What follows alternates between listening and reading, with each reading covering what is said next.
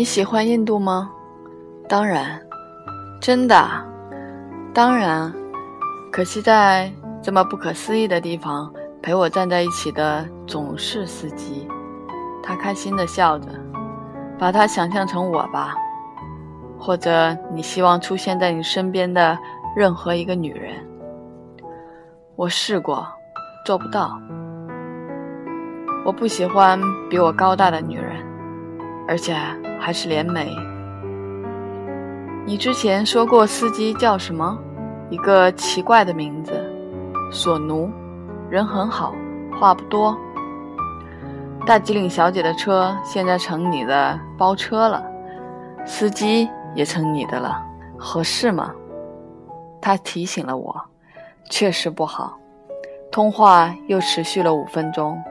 那五分钟里，我爱你，这里很棒，别太劳碌，想念你，依次传到电话那端，其中仅一句不是真心的。赴沙漠之前，我打算补充一些摄影器材，却发现，在挑选任何货品时，店家总会习惯性的补充上一句：“放心。”这东西是新的。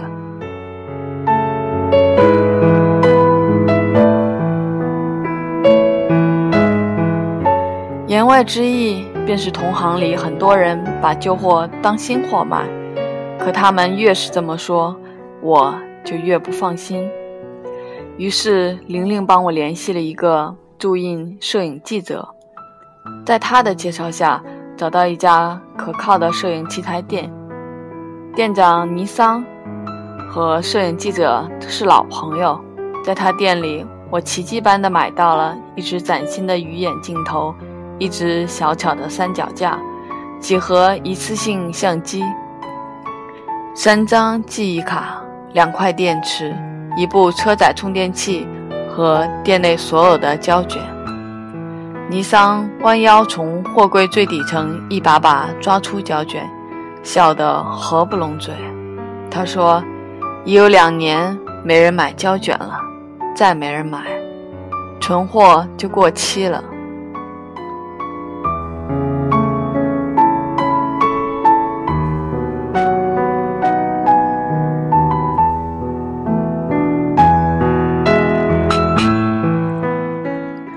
大吉岭小姐通过一家熟悉的旅行社。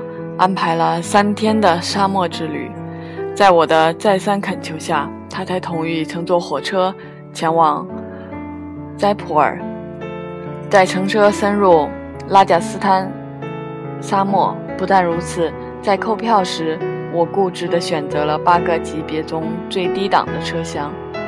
大吉岭小姐无奈地摇头，并重复的一句话：“你会后悔的。”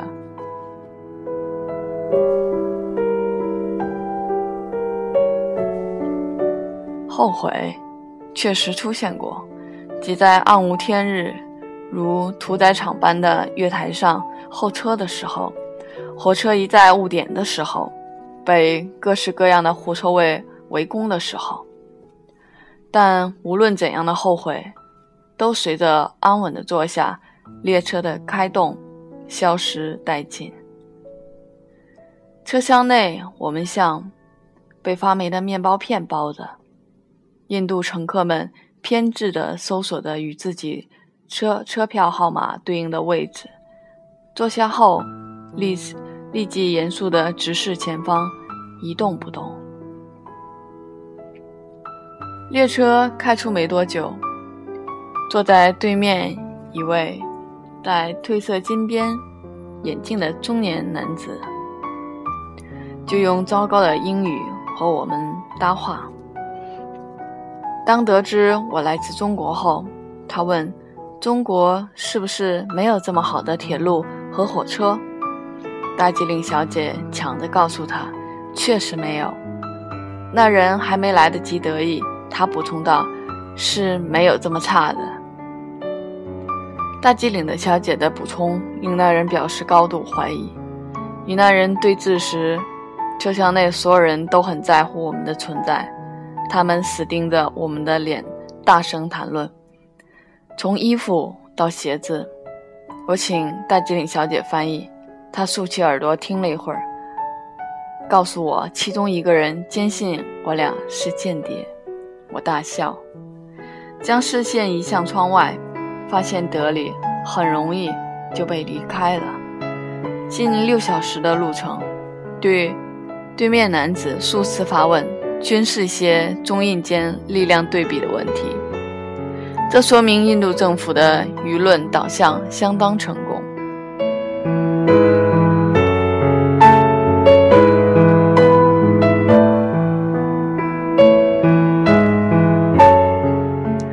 大吉岭小姐问我为何选择贱民车厢，我说为了印证。他说从德里开出的火车不会太差，边远线路才有我期待的那种年满人的列车。我问他为什么叫他们贱民，他说更确切的解释是不能接触的人。如果我在印度待得久，就会明白。我望着那个妄图再次发起挑衅的男子，我已经明白了。两个小时后，那男子绞尽脑汁，终于赢了一次胜利。他搬出了印度的航空母舰，获胜后他得意的安静了，可周围议论我们的人却没有。看着眼前这些人，我问：在印度，贫穷是否？就因为种姓低下，大吉岭小姐想了想，说：“基本上是，但也有例外。”她说：“种姓和财富有无联系，但却是两件事。种姓是印度特产，财富是世界通行，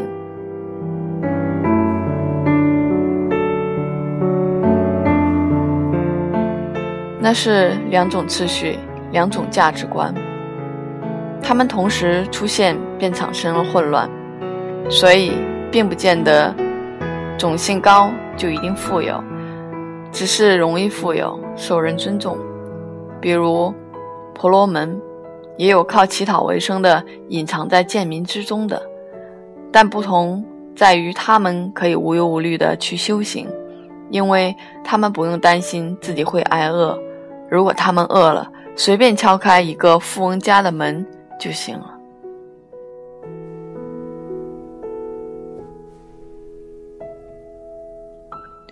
列车在爬行，百无聊赖之际，我决定提前打打给阿珍，可由于信号的缘故，先是无法接通，再是接通后接二连三的断线。接通后，我一如既往的夸赞着德里的火车站、列车。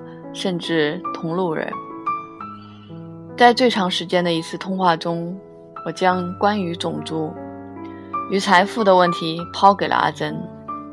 我同意大吉岭小姐说的，确实有两种标准，属于印度的标准让我们混乱，但我们的标准何尝不让他们混乱？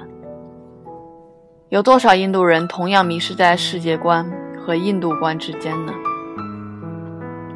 尤其是那些跳出印度的人。就在前天，我和父亲一同会了他的好友，他生在香港，却是印度裔。当他知道你孤身去了印度，惊讶得一塌糊涂，说：“你太勇敢了。”他告诉我，他这半辈子只因为出差到过一次孟买，住了两天就崩溃了。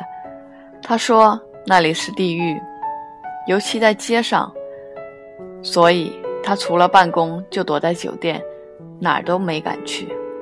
工作结束当晚就逃回了香港。我问他，就一点都不想了解自己的故乡吗？他说完全不想，还说只有中国人才对故乡那么依恋。这个印度裔的香港叔叔就出自种姓不高。却富有的家族，他的父辈因为在印度受不到应有的尊重，移居香港。而且世界各地像他们这样情况的家族应该还有很多。你在英国的时候也遇到过吧？那里只会更多。他们累积了财富，让他们有机会看到除了印度价值观外的另外一种价值观。之后，在两种价值观之间做出了选择。此时，电话再度中断，车厢内一团漆黑。过隧道了。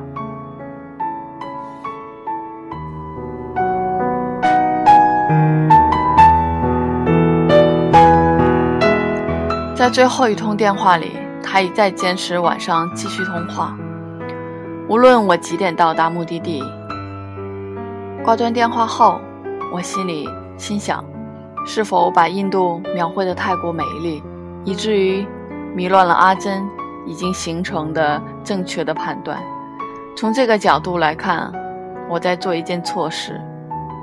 即将停靠在普洱火车站。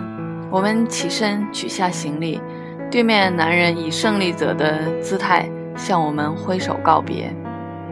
车厢内的议论者依旧对我们的离去纷议论纷纷。我有生以来第一次感觉自己存在的意义重大。